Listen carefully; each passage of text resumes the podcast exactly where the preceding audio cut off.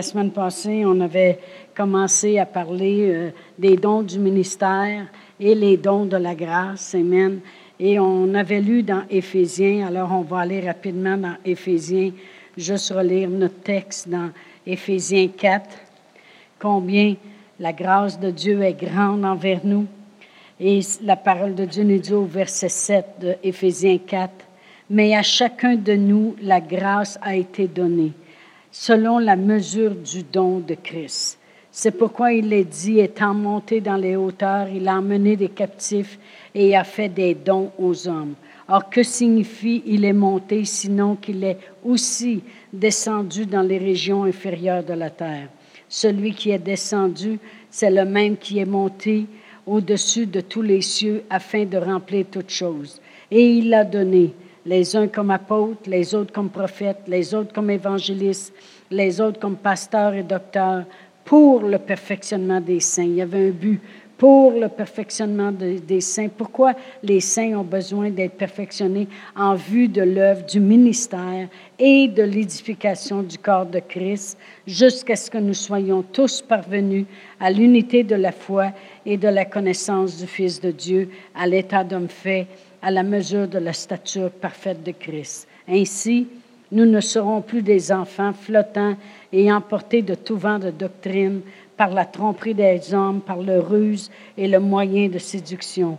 Mais en professant la vérité dans l'amour, nous croîtrons à tous égards en celui qui est le chef, Amen.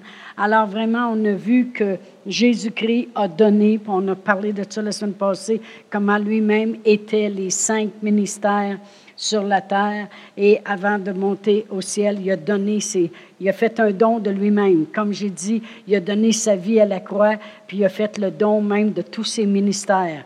Alors c'est pour ça qu'à un moment donné, il y en a quelques-uns qui deviennent des apôtres, des prophètes, des évangélistes, des pasteurs, des enseignants, enseignants. Puis il y a un but, c'est dans le but de l'œuvre du ministère. Amen. Pour le perfectionnement des saints. Après ça, on est allé à Romains 12. Et on a regardé parce que, naturellement, ce n'est pas tout le monde qui est appelé au ministère, un des cinq ministères. Amen. Gloire à Dieu. Alors, on a vu dans Romains 12 qu'au verset 3, la parole de Dieu dit Par la grâce qui m'a été donnée, je dis à chacun de vous de n'avoir pas de lui-même une trop haute opinion, mais de revêtir des sentiments modestes, selon la mesure de foi que Dieu a départie à chacun. Alors, car comme nous avons plusieurs membres dans un seul corps et que tous les membres n'ont pas la même fonction, ainsi, nous qui sommes plusieurs, nous formons un seul corps en Christ et, et nous sommes tous membres les, les uns des autres. Alors, là, après ça, ils disent, puisque nous avons des dons différents. Alors, il y a les dons du ministère, mais il y a aussi les dons de la grâce qu'on appelle. Amen. Et la parole de Dieu nous dit, au verset 3, de n'avoir pas de nous-mêmes une trop haute opinion et de revêtir des sentiments modestes. Alors, on voit ici que euh, on a parlé des cinq ministères, mais il y a aussi les dons de la grâce. Amen. Et Dieu qui, qui est toujours à nous aider, Amen, qui connaît toutes nos faiblesses et qui connaît tout ce qu'on peut avoir de besoin. Alors Dieu avait pourvu pour qu'il y ait des évangélistes, des pasteurs, des enseignants, des prophètes, des apôtres, pour aider justement à l'œuvre du ministère. Puis l'œuvre du ministère, ben, c'est que dans le corps de Christ, il y a différents membres et pour faire l'œuvre. Amen. Et on voit ici dans Éphésiens 12 quelles sont les œuvres qui peuvent être faites aussi dans le corps de Christ quand tu n'es pas euh, un des cinq ministères. Amen. Alors, il y a les cinq ministères, mais il y a des œuvres aussi qui peuvent être faites dans le corps de Christ. Et il y a une grâce qui accompagne les gens qui ont euh, ces choses-là. Amen. Alors, on a vu que la semaine passée, euh, il y avait, on a parlé de celui qui exhorte. Alors, on va retourner à Romains 12, puis ce soir, on va continuer avec les, dons de la grâce. Amen. Alors, la parole de Dieu dit, je vais recommencer au verset 3, ça dit, par la grâce qui nous a été donnée, je dis à chacun de vous de n'avoir pas de lui-même une trop haute opinion, mais de revêtir des, sentiments modestes selon la mesure de foi que Dieu a départie à chacun. Même dans les cinq ministères, euh, il y a une mesure de foi qui est départie, puis il y en a qui vont aller plus haut, il y en a qui vont avoir des églises de 10 000, 20 000 membres, puis il y en a, et, il y en a qui vont euh, toute leur vie avoir une église avec 200 euh, membres. C'est comme on a rencontré un pasteur de l'Ontario et puis euh, il y a à peu près 200 membres dans son église, mais dans tout le village dans l'endroit où il est, euh, il y a quasiment la moitié de la ville avec lui. Amen. Mais toute sa vie, il peut passer sa vie avec ces 200 membres-là, puis il va avoir autant de récompenses que celui qui était en charge d'une église de 10 000. Mais c'est selon aussi la mesure de foi que de tout ce qui nous est donné. Amen. Alors, ça dit de revêtir des sentiments modestes selon la mesure de foi que Dieu a départi à chacun car nous qui savons plusieurs membres dans un seul corps et que tous les membres n'ont pas la même fonction. Ainsi, nous qui sommes plusieurs, nous formons un seul corps en Christ et nous sommes tous membres les uns des autres. Amen. Alors, puisque nous avons des dons différents, ça veut dire qu'il y a les cinq ministères. L'évangéliste n'essaye pas d'être un prophète. Puis le prophète n'essaye pas d'être un pasteur, puis le pasteur n'essaye pas d'être un apôtre. Amen. Euh, chacun a ses dons. Mais ici, c'est la même chose. C'est les dons du ministère, mais ici, c'est les dons de la grâce. Puisque nous avons des dons différents. On a vu la semaine passée que selon la grâce qui nous a été accordée, c'est une grâce que Dieu nous fait pour le don dans lequel il nous appelle. Il nous a été accordé que celui qui a le don de prophétie, l'exerce en proportion de la foi. On a vu la semaine passée que euh, on a parlé de la prophétie, puis pourquoi revêtir des sentiments modestes? Parce que le, celui qui prophétise n'est pas nécessairement un prophète. Amen. Alors c'est de savoir c'est où la mesure. Amen. Et qu'est-ce qu'on est vraiment? on a parlé la semaine passée euh, du ministère de prophétie. On va continuer les autres ministères ce soir. Ça dit après ça que celui euh, qui, euh, qui fait le ministère s'attache à son ministère. Amen. Que c'est ça que c'est dit? Amen. je vais tourner. Euh, des fois, j'essaie de dire mon verset par cœur. Amen. Celui qui prophétise l'exerce en proportion de la foi, que celui qui est appelé au ministère s'attache à son ministère. Amen. Celui qui est appelé à son ministère s'attache à son ministère. Vraiment, ce que ça veut dire dans une autre traduction, ça dit si tu aides, fais juste aider. ne prends pas la charge. Amen. Attaché à son ministère, ça veut dire tu peux avoir le ministère de la musique, où tu peux avoir le ministère de la prière ou le ministère des enfants ou euh, le ministère de l'entretien ou le ministère de l'accueil, peu importe, selon la grâce de Dieu, le ministère à laquelle tu es appelé, la parole de Dieu dit, attache-toi à ton ministère. Autrement dit, tu essaies pas de faire le ministère d'un autre. Exactement comme je disais tantôt, le prophète ne va pas essayer de faire le ministère du pasteur, puis le pasteur ne va pas essayer de faire le ministère de l'évangéliste. C'est un peu la même chose. Le ministère qui t'est donné selon la grâce de Dieu. Il y en a qui ont vraiment les habiletés pour la musique. Attache-toi à ton ministère. Tandis qu'il y en a d'autres qui ont les habiletés avec les enfants. Attache-toi à ton ministère. Amen. Alors, tu n'essaies pas de faire le ministère d'un autre, puis tu n'essaies pas de te comparer aussi, parce que tous les ministères sont importants. Euh, même, on compare le corps de Christ au corps humain, on parle des membres, mais tous nos membres sont importants. Amen. Eh bien, dans le corps de Christ, tous les ministères sont importants. Euh, il y en a souvent dans les églises, le ministère qui a été quasiment le plus dénigré, c'est celui de travailler avec les enfants. Et puis, parce que dans plusieurs églises, qu'est-ce qu'ils font? C'est qu'ils prennent tous les enfants, ils les envoient d'une salle, puis ils font une garderie avec ça. Amen. Mais c'est pas ça du tout. La parole de Dieu dit instruit un enfant quand il est jeune selon les voies de Dieu, et afin que, lorsqu'il sera plus vieux, il n'en départisse pas. Amen. Tu commences à mettre beaucoup de choses dans le cœur des enfants. Euh, un enfant, c'est ouvert à tout. Amen. Et puis, c'est très important, puis c'est pour ça que, euh, euh, comme exemple, lorsque nous, on a gradué de Réma, on s'est empressé d'aller à Willie George, puis on n'avait pas beaucoup d'argent, on a acheté tous les curriculums qu'il pouvait y avoir pour les enfants. Et puis, on lui a demandé la permission de les traduire. On, voyait l'importance de ce ministère-là. Amen. On a dit, si jamais un jour on a une église, ça ne sera pas une garderie où tu pitches les enfants là. Et puis, c'est tout le contraire. Je pense s'il y en a qui ont besoin d'être pris soin, puis qui sont entourés à la journée longue à l'école de toutes sortes de, choses avec leurs amis, avec ce tout ce qu'ils apprennent, c'est bien de bâtir un enfant. Mais la parole de Dieu nous dit que celui qui est, euh, qui est appelé au ministère, bien que celui-là, il s'attache à son ministère. C'est pas tout le monde qui travaille avec les enfants, c'est pas tout le monde qui a le ministère de la musique. Tout le monde doit prier, mais c'est pas tout le monde qui a le ministère de la prière. Amen. Alors, euh, c'est pas tout le monde qui, euh, qui, qui veut faire l'entretien. Euh, si, tu es déjà dans un ministère, ça ne veut pas dire que c'est toi qui vas venir passer la balayeuse, là.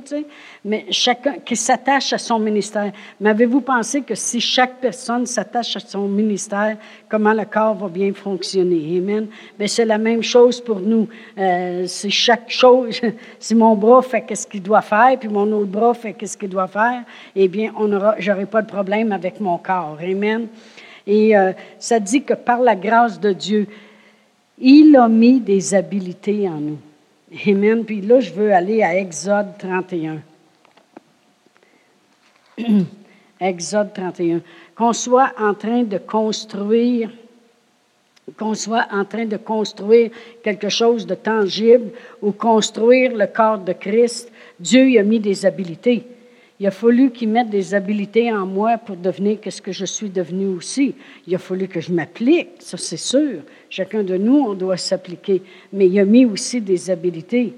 Et ici, euh, au, verset, chapitre 31, au verset 1, ça dit L'Éternel parla à Moïse et dit Sache que j'ai choisi Betsaliel, fils d'Uri, fils de Hur, de la tribu de Juda, que je l'ai rempli de l'Esprit de Dieu, de sagesse, d'intelligence et de savoir pour toutes sortes d'ouvrages.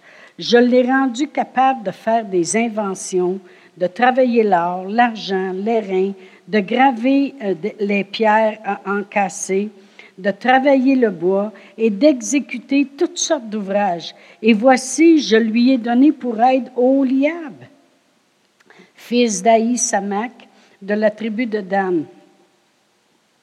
J'ai mis de l'intelligence dans l'esprit de tous ceux qui sont habiles pour qu'ils fassent tout ce que je leur ai ordonné. Alors il a mis de l'intelligence dans l'esprit de tous ceux qui sont habiles pour qu'ils fassent tout ce que je leur ai ordonné. Là, il énumère toutes les choses. Et le dernier verset 11, l'huile d'onction, le parfum odorifère pour le sanctuaire, ils se conformeront à tous les ordres que j'ai donnés. Voyez-vous, Dieu y a mis de l'intelligence, il a mis de la sagesse, il a rendu cet homme-là capable de faire toutes sortes d'ouvrages. Alors, on ne doit pas oublier que c'est la même chose pour la construction de tout ce que Dieu voulait qu'il fasse. Mais c'est la même chose avec le corps de Christ. Dieu a un ouvrage à faire sur la terre. Puis il a mis toutes sortes d'habilités. Il a mis toutes sortes d'appels. Puis c'est par sa grâce, puis par son intelligence que nous, si on va vers le ministère qui nous a demandé, il n'y aura pas de problème. Amen. Quand la parole de Dieu dit que celui qui est appelé au ministère s'attache à son ministère, c'est que tu n'essaies pas aussi d'aller faire le ministère d'un autre. Ça, j'ai vu ça dans d'autres églises.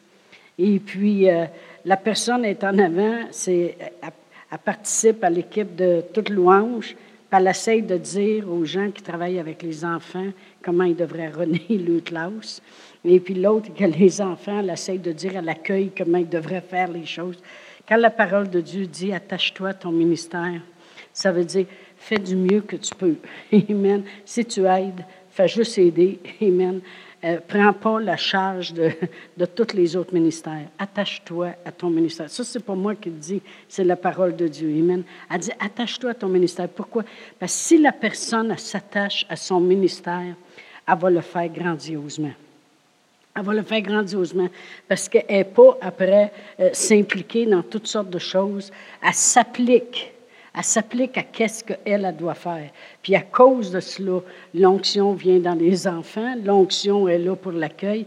Moi, j'ai déjà vu un homme à Réma qui accueillait euh, euh, le dimanche matin, hein, quand on arrivait. Parce que Réma, il y avait, il avait 3000 personnes.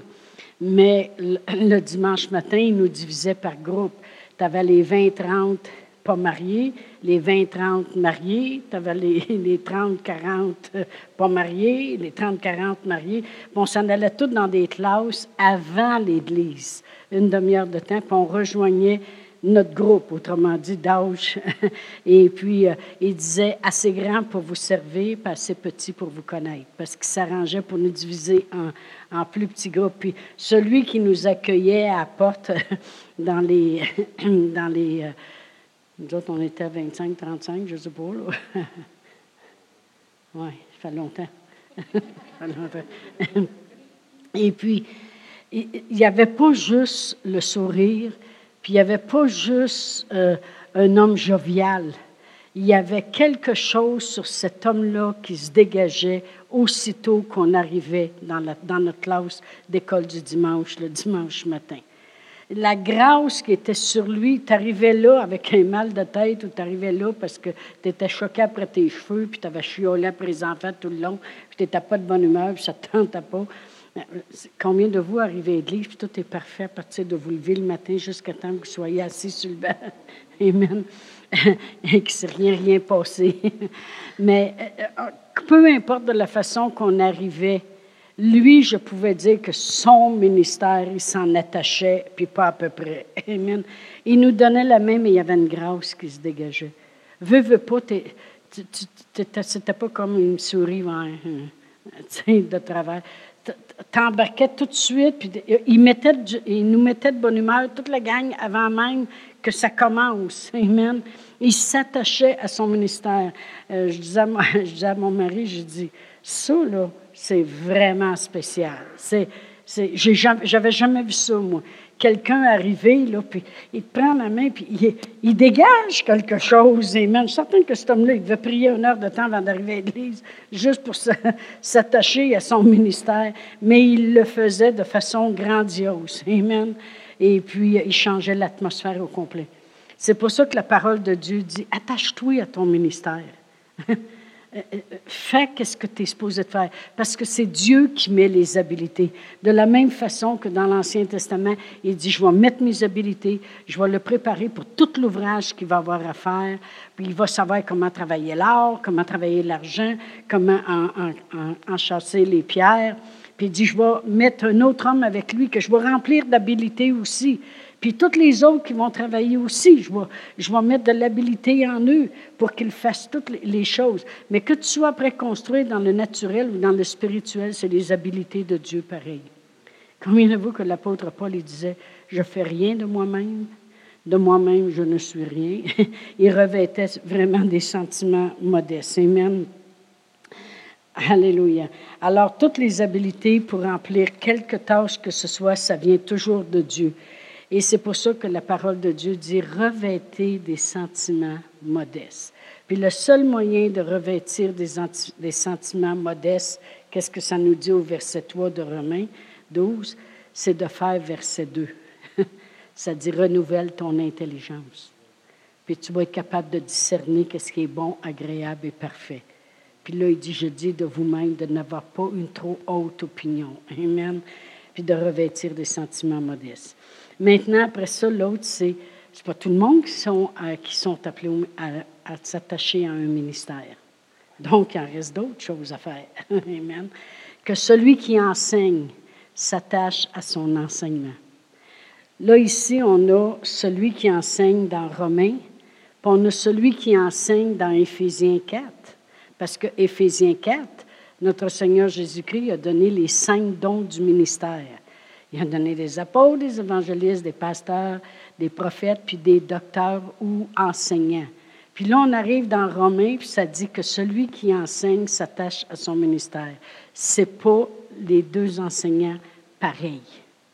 L'enseignant des cinq ministères, c'est un enseignant qui du ministère qui va parler avec révélation. OK? Et, et il va enseigner la parole, puis tu as toujours des révélations qui viennent. Euh, tu, vois tu vois une profondeur dans la parole de Dieu que tu n'avais pas vu avant, puis là, tout d'un coup, c'est comme, waouh, j'avais pas vu ça de même. Euh, c'est simple, mais c'est tellement profond. Il va enseigner avec révélation. Tandis que l'enseignant dans Romains, c'est un homme qui est juste habile à enseigner.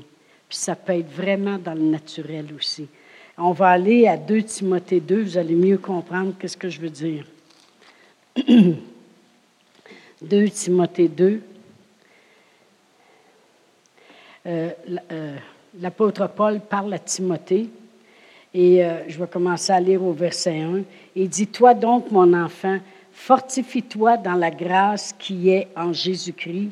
Et ce que tu as entendu de moi en présence de beaucoup de témoins, confie-le à des hommes fidèles qui soient capables de l'enseigner aussi à d'autres.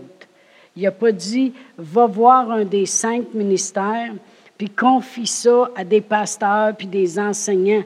Non, il dit, confie-le à des hommes fidèles qui soient capables d'enseigner eux autres aussi. Amen.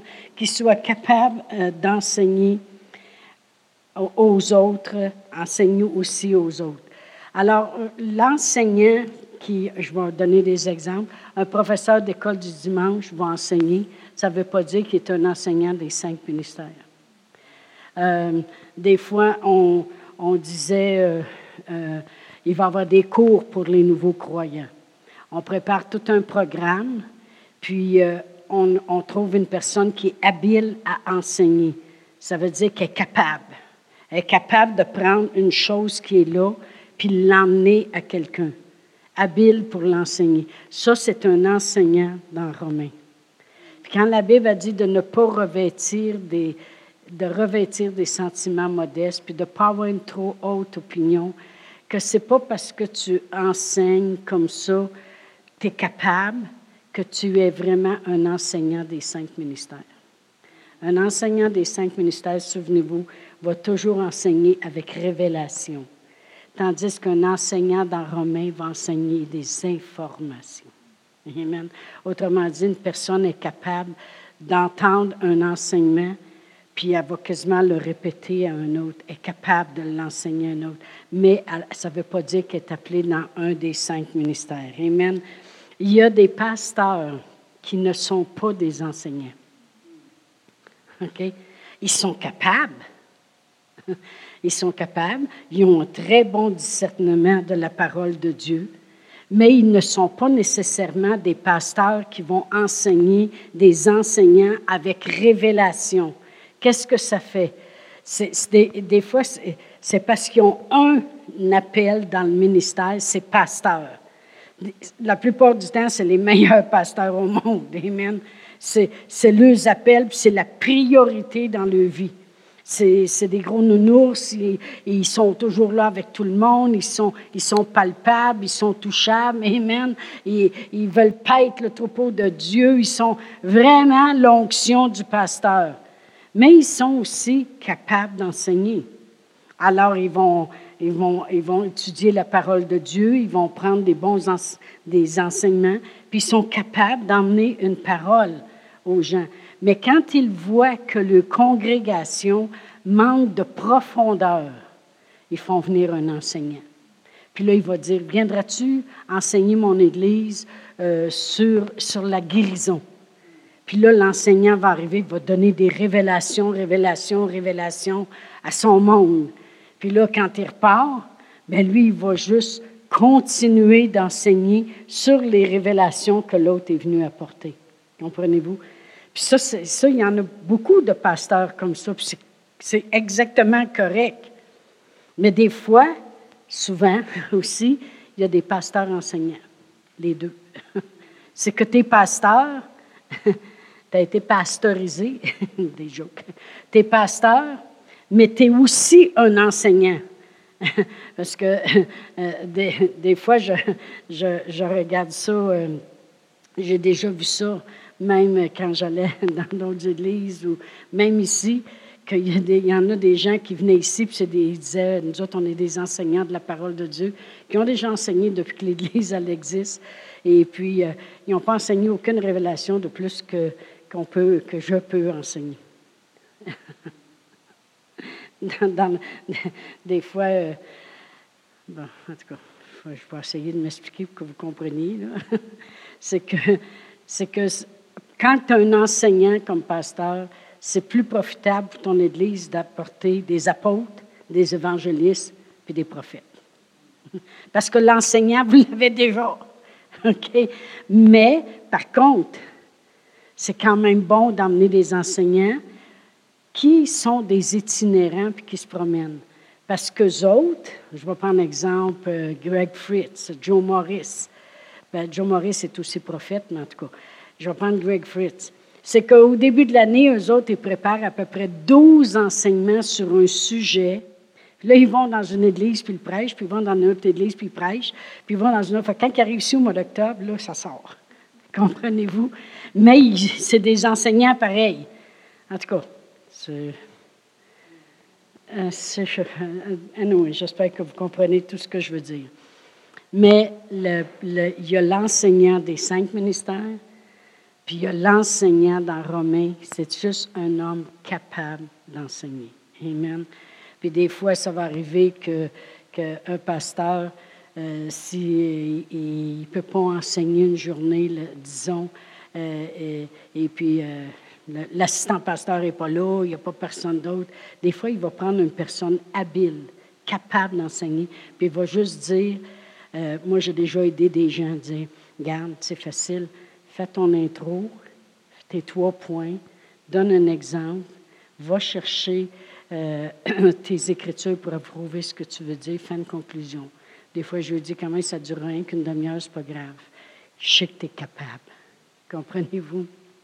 Capable d'enseigner. Alors, ça, c'est l'enseignant. Amen. Après ça, la parole de Dieu dit, mais ce n'est pas tout le monde qui sont capables d'enseigner. Amen. Alors on revêt des sentiments modestes. Après ça, ça dit que celui qui exhorte à l'exhortation, eh bien ça, c'est le ministère qui est le plus confondu avec celui de l'évangéliste. Pourquoi? Parce qu'un exhorteur, là, c'est quelqu'un qui va arriver puis qui va, vraiment euh, amener les gens à les booster, puis ils vont, les, booster assez. Ils ont tellement le tour des exhorter, des encourager, que la personne a, décidé même des fois de passer à l'action, de dire OK, je vais faire ci, je vais faire ça. Puis là, des fois, les gens vont dire Lui, là, quand il parle, en tout cas, il a le tour de nous pomper, c'est un évangéliste. Non, c'est pas vrai. Des, fois, c'est pas vrai, pas tout. Parce que l'évangéliste, lui, c'est complètement différent. Lui, il y a une onction qui va amener les gens à être convaincus puis à prendre une décision. Et l'évangéliste va aussi avoir euh, tous les, miracles qui vont l'accompagner, tandis que l'exhorteur n'a pas nécessairement des miracles qui l'accompagnent. Amen. Les miracles peuvent tous nous accompagner, comprenez-vous? Mais l'évangéliste devrait, on s'attend normalement que l'évangéliste va automatiquement avoir les miracles qui l'accompagnent. Amen. C'est un évangéliste. C'est celui qui rejoint le monde. Amen. Alors, euh, les miracles, ils sont supposés de l'accompagner. Amen. Mais l'exhorteur, lui, il va, il va booster le monde, il va les encourager tellement qu'il va les amener à passer à l'action. Ça, c'est l'exhorteur. Puis on va aller voir un exemple d'un exhorteur, c'est Barnabas, dans Acte 4. Acte 4. Là, ce soir, ça ressemble beaucoup à un enseignement que je donnerais dans une école biblique, OK? Fait que s'il y en a qui manquent le cours, moins correct, c'est des jokes. Acte 4. Et verset 36, ça dit Joseph, surnommé par les apôtres Barnabas, ce qui signifie fils d'exhortation. Lévite originaire de Chypre, vendu un champ qu'il possédait, apporta l'argent et le déposa aux pieds des apôtres. Ça, c'est Barnabas, celui qui était avec l'apôtre Paul. C'était un fils d'exhortation. Lui, son appel, c'était vraiment un exhorteur. Il n'était pas un évangéliste, il n'était pas un enseignant, il était vraiment un exhorteur. Je vais aller dans Acte 11. Et puis, euh, on va continuer à parler de lui. Acte 11.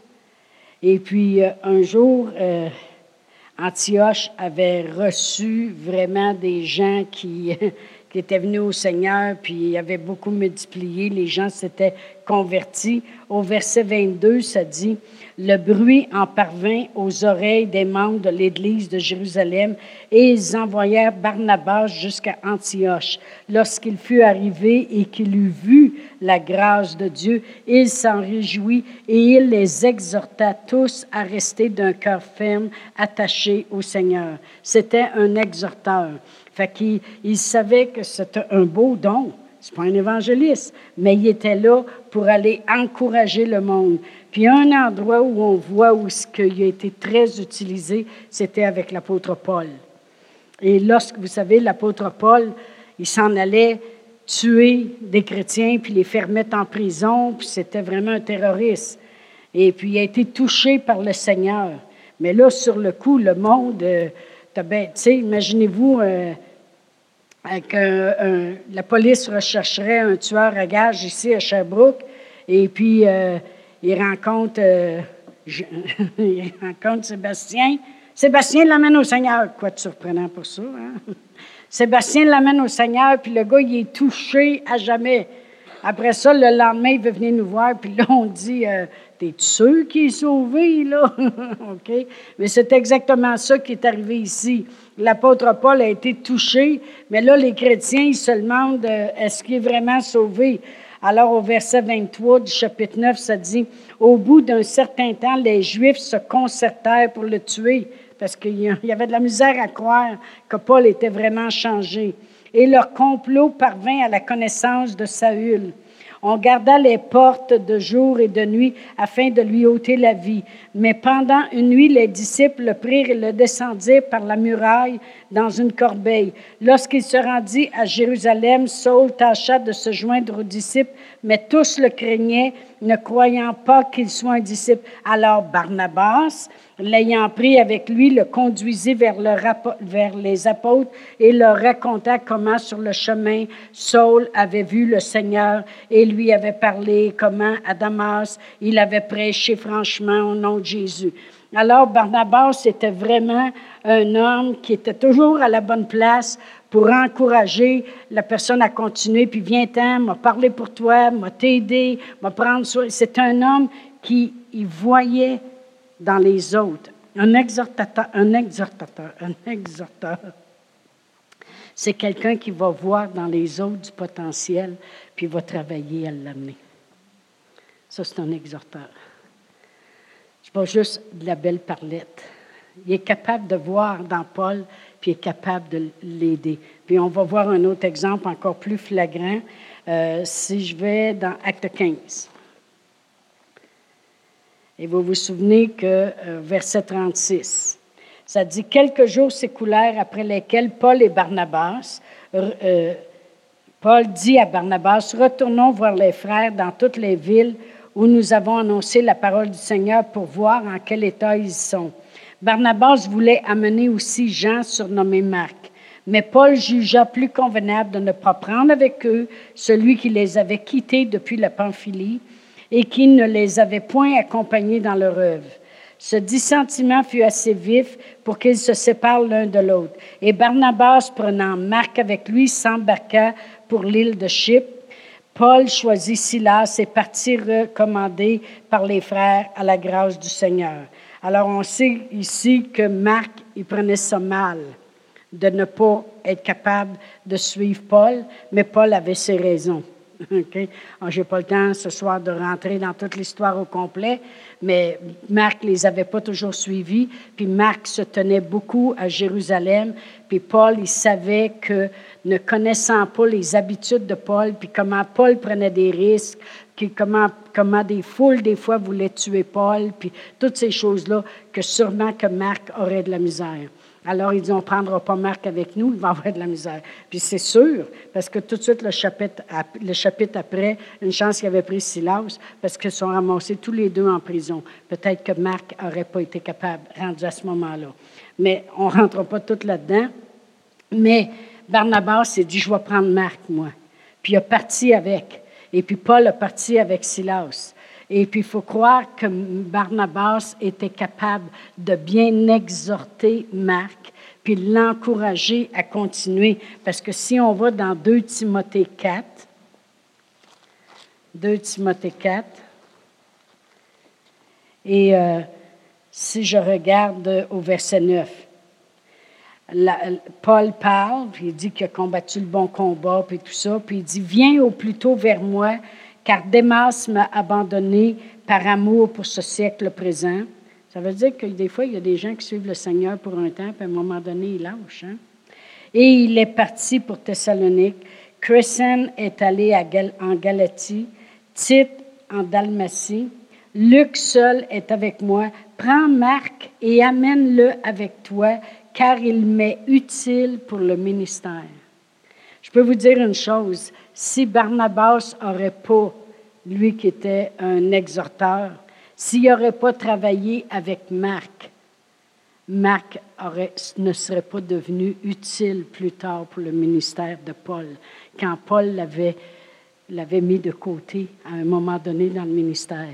Je ne sais pas si vous comprenez ce que je veux dire. Il y a des gens, des fois, qui vont sentir, oh, me semble que le pasteur devrait me faire faire telle chose. Me semble que le pasteur devrait, euh, devrait me mettre là, moi, à place, ou devrait faire telle chose. Puis des fois, pour quelque raison que ce soit, on n'a pas une lumière verte du Seigneur, on a plutôt une lumière rouge, puis ça dit non, attendez, puis la personne est frustrée. C'est bon quand les exhorteurs arrivent, et non pas les placoteux. Il y a une différence. Il y a une différence entre être un exhorteur et dire écoute, le pasteur, il a peut-être ses raisons. Le pasteur, il, écoute, peut-être n'est pas prêt, peut-être est prêt, peut-être qu'il manque Dieu, mais on va la laisser s'arranger avec ça. Garde, continue pareil. Continue, continue à être fidèle. Tu vas voir un jour, c'est le Seigneur, après tout, qui va, va lui parler. Prie pour elle, prie, exhorter. Mais c'est mieux exhorter. Qu'est-ce qui est le problème dans bien des églises? C'est qu'au lieu d'exhorter, c'est, du chiolage. Moi, moi aussi, je pensais que tu serais là. Je t'assure qu'elle t'a pour te choisir. Je t'assure qu'elle t'a pour te mettre en avant. En tout cas, elle doit avoir ses préférés. On vous dire de quoi? Ça, c'est l'opposé de exhorteur. Complètement l'opposé. OK? Au lieu de, l'exhorteur va, l'exhorteur va voir le potentiel puis veut l'aider. Je suis sûre que l'apôtre Paul, combien de vous, quand vous êtes venu Seigneur, extérieurement et toute votre intelligence, ça a tout été changé en un instant? Non. On est né de nouveau, notre intérieur est changé, mais des fois, on restait un petit peu paresseux, chialeux, toutes ces choses-là. L'apôtre Paul n'a pas changé du jour au lendemain, tout au complet. Lui-même, il dit à chaque jour, je dois assujettir ma chair. Ça veut dire que sa chair, là, elle devait parler fort au début encore, puis les apparences ne devaient pas démontrer qu'il était si sauvé que ça. Amen. Euh, alors, Barnabas était capable, pareil, de voir. Non, il y a du potentiel dans lui. Je suis sûr que c'est vrai que Dieu l'a touché. Je vais l'aider. Je ne vais pas le critiquer, je vais l'aider. Je ne vais pas parler contre lui, je vais le positionner. Amen. Après ça, avec Marc, ça a été la même chose. Écoute, Marc, sois pas frustré. Si tu n'as pas pris, il doit avoir des bonnes raisons. Viens-t'en, on va travailler ensemble. Plus tard, tu vas voir, un jour, il va peut-être avoir besoin de toi. Un jour, peut-être, vous allez travailler ensemble. Viens-t'en, Marc, on va travailler ensemble. Puis tu vas voir, ça va bien aller. Un exhorteur va toujours regarder le côté positif. Un exhorteur va voir le potentiel dans le cœur des gens. Un exhorteur va aider les gens à marcher vers leur victoire et non pas les éloigner. Un exhorteur, c'est pas un chioleux. OK? Amen. C'est tout un ministère. Puis vraiment, quand on étudie Barnabas, euh, j'ai des grandes qualités. Tu sais, on va regarder les apôtres, puis on élève les apôtres, puis on dit, hey, les apôtres, l'apôtre Pierre, l'apôtre Paul. Mais des gars comme Barnabas, ça n'en prend. Barnabas a aidé à, Paul. Il a aidé à Marc. Amen. Il a aidé, il a été celui qui était là au bon moment pour aider ces deux apôtres-là. Amen. Alors, euh, c'est pour ça qu'on ne, doit pas dénigrer Oh, moi, je ne suis pas un évangéliste, je ne suis pas un apôtre, je suis qu'un exhorteur. Il m'a dit de quoi? Tu es peut-être la bonne personne en arrière de l'apôtre, ou en arrière du pasteur, ou en arrière de l'œuvre que le Seigneur veut faire ici à Sherbrooke. Amen. Merci Seigneur pour l'exhorteur. Amen. Gloire à Dieu. Après ça, ça dit celui qui donne le fasse avec libéralité. Ça, c'est le ministère le plus difficile dans tous les ministères. C'est le plus difficile. Ce n'est pas moi qui le dis, c'est Jésus. Parce que c'est un ministère où tu prospères énormément. Puis la prospérité, à un moment donné, Jésus a dit, c'est dangereux parce qu'à un moment donné, des fois, des gens trop prospères mettent leur confiance dans la prospérité, puis il dit, il sera difficile pour eux d'entrer dans le royaume de Dieu, d'entrer dans les choses de Dieu. C'est un ministère difficile parce que euh, tu, peux penser que, que, que écoute, j'ai travaillé, moi, puis je suis à l'école, puis je me suis éduqué, puis j'ai fait ci, puis hey, j'en ai mis des heures. Il y en a qui ont parti des business, ils ont travaillé jusqu'à 80 heures par semaine.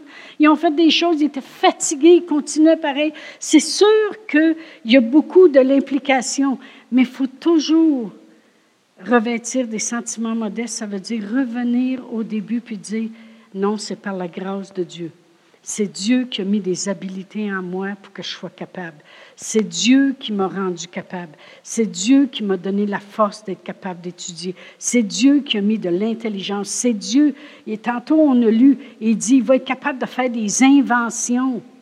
Des, des, fois, les gens vont dire, mais après tout, hein, c'est moi qui l'ai inventé, cette affaire-là. Oui, mais c'est Dieu qui t'a rendu capable de faire des inventions, de travailler la pierre, de travailler ci, de travailler ça. Amen. Il faut toujours se rappeler. Mais c'est sûr que celui qui a le ministère de donner, il va, il va avoir de l'argent. Il va avoir, il va avoir de quoi? Écoute, Amen. Et il y en a des gens qui m'ont dit, ils ont dit, moi, amène-moi-en de l'argent, tu vas voir, moi le faire, ce ministère-là. C'est là, là qu'est le problème. C'est que ce n'est pas par l'argent, c'est par la grâce de Dieu. c'est par la grâce de Dieu qu'on exhorte. C'est par la grâce de Dieu qu'on prophétise. C'est par la grâce de Dieu qu'on fait du ministère. C'est par la grâce de Dieu qu'on donne. Amen. C'est juste une grâce que Dieu nous rend capable d'être capable de donner. Mais il y a une affaire, par exemple. Celui qui donne, c'est merveilleux. c'est merveilleux pour lui. Celui qui est appelé à ce ministère-là, là, gloire à Dieu. Parce que la Bible a dit dans 1 Timothée 6, 17, ça dit recommande aux riches de ce présent siècle de ne pas être orgueilleux, puis pas mettre leurs espérances dans des richesses incertaines, mais de les mettre en Dieu, qui donne? Dieu, il va te donner. Amen. Qui donne? Comment? Avec abondance. Yes. Quoi? Toute chose. Amen. Il te donne tout. Amen. Pourquoi? Pour que tu en jouisses. Il n'a pas dit pour que tu le donnes, pour que tu en jouisses. Amen. Non, non, mais c'est merveilleux d'être riche de ce présent siècle. Amen. mais la en Dieu qui donne avec abondance toute chose pour que tu en jouisses. Tout ce qu'il te demande de faire, c'est recommander de faire du bien, d'être riche en bonnes œuvres, d'avoir de la libéralité puis de la générosité. Qu'est-ce qui va arriver? Tu vas être encore béni. Et de s'amasser ainsi pour l'avenir un trésor placé sur un fondement solide puis de saisir la vie véritable. Amen. Celui qui a le ministère de donner, c'est sûr qu'il va prospérer. C'est sûr que Dieu va mettre des habilités. Puis plus que Dieu va voir euh, comment il fait bien son ministère, bien, plus que Dieu va prospérer, puis plus que Dieu va y en donner. des inventions, il va investir au bon endroit, euh, il va acheter de quoi, c'est là qu'ils vont passer un chemin plus tard, il va faire des millions. C'est comme ça. Amen, gloire à Dieu. Et, et c'est sûr que c'est un ministère qui a du pouvoir. La seule chose qu'il faut revêtir des sentiments modestes, c'est que ce n'est pas parce que tu as le pouvoir que tu runs le pasteur ou que tu runs le ministère. Amen. Il y a des gens qui ont déjà essayé avec moi. Je vous le dis tout de suite, je vais les perdre avant de perdre ce que Dieu me demande de faire. Je, je vais les perdre dans l'Église. Ils vont partir avant que Dieu... Euh, je ne mettrai pas qu'est-ce que Dieu me demande de faire au sacrifice de ces gens-là s'ils veulent. Vous comprenez qu'est-ce que je veux dire? Sais, supposons que Dieu nous dirait, euh, exemple, achète le terrain d'à côté. Et puis la personne qui a beaucoup d'argent dit non, moi je trouve que vous devriez faire ci, ça, ça, ça. Euh, à ce moment-là, je suis obligé de refuser si ça ne vient pas de Dieu. Vous comprenez? Parce que je suis obligé, en premier de tout, d'obéir à Dieu. Et ce n'est pas parce que quelqu'un a le ministère de donner qui est un ministère puissant. Combien de vous savez, avec l'argent, tu peux faire beaucoup de choses quand même? Ils disent l'argent ne fait pas le bonheur, mais ça aide quelque chose de rare. Non, non, mais. Non, non, mais. Écoute, tu n'as rien à manger dans la maison, puis là, tu as d'argent pour aller acheter de quoi? Ça aide le bonheur, hein? Vrai ou faux? Hein, Rachel? Ça a du bon sens, hein? Bon. Amen. Alors, euh, mais. mais. Euh, gloire à Dieu. Mais c'est puissant de l'argent. Moi, j'avais déjà regardé à Drummondville, puis. Euh, parce que mon frère, Denis, il est millionnaire, puis euh, dans le temps, il avait sa grosse Cadillac. Gloire à Dieu. Flambant neuf, lui, par exemple. Et puis, euh, il construisait le centre d'achat de Drummondville. Ça fait des années de ça. Et puis, lui, il voulait aller le voir avant tout le monde. Avant que ça s'ait fini de construire, il voulait aller voir ça. Ça fait qu'il n'est pas barré à 40. Lui, il s'est présenté, il y avait une barrière, parce que c'était avec les contracteurs qui allaient là. Il est arrivé avec sa Cadillac, il s'est présenté à la barrière. Ils n'ont même pas posé une question, ils ont levé la barrière, parce qu'il était sûr qu'il était un des contracteurs. Lui, il a passé, tout allé visiter ça, puis il est ressorti. J'ai dit, j'ai dit, j'ai dit, tu m'énerves.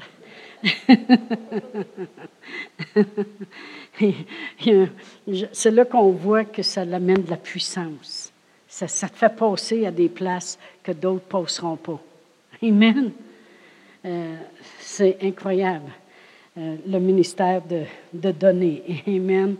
Euh, tu ne peux pas contrôler. Puis l'autre limite, c'est que tu n'es pas non plus le pourvoyeur. Parce que des fois, ces gens-là sont très abusés, très abusés quand ils ont des ministères de donner. Surtout quand ça se répand un petit peu. Un tel, il m'a donné ça, puis moi aussi, il m'a donné ça, puis moi aussi, il m'a donné ça. Puis là, tu vois du monde qui vont prier en avant, puis quand ils voient la personne qui est appelée à donner, ils vont prier à côté. Père éternel, tu sais combien j'ai besoin de 495 dollars et 59. Merci Seigneur pour ceux qui l'entendent, tu veux dire. Non, non. J'ai vu beaucoup de personnes qui sont appelées à donner et qui, à un moment donné, c'est quasiment comme s'ils sont le pourvoyeur. Ils ne sont pas le pourvoyeur et ils ne sont pas obligés. Obligés. Ils ne sont pas obligés. Ils ne sont pas obligés. Ils sont juste recommandés. On va-tu leur lire? On va leur lire. Puis peut-être qu'on continuera le reste à notre semaine. Dans, c'est dans la en quelque part. Hein? 1 Timothée 6. La Bible a dit bien, recommande. C'est une recommandation. Elle ne dit pas ordonne, puis dis-leur qu'ils sont obligés de. Non, non. Recommande aux riches de ce présent siècle de ne pas être orgueilleux, de ne pas mettre leur espérance dans des richesses certaines, mais de la mettre en Dieu, qui donne avec abondance toutes choses afin qu'ils en jouissent. Ça, c'est personnellement. Recommande-leur de ne pas être orgueilleux, mais de mettre confiance en Dieu, puis tu vas voir que Dieu va lui donner avec abondance toutes choses, puis ils vont, être, ils vont en jouir. Après ça, quand ce qui concerne les autres, il dit recommande-leur de faire du bien, d'être riche en bonnes œuvres, d'avoir de la libéralité puis de la générosité. Puis il dit, je te le dis, ils vont s'amasser un trésor placé sur un fondement solide, puis ils vont saisir la vie véritable. C'est une recommandation. Amen.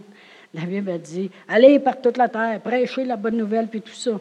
Mais en ce qui concerne les riches, c'est une recommandation. Il dit, c'est comme si Dieu dit, recommande-leur de faire ça.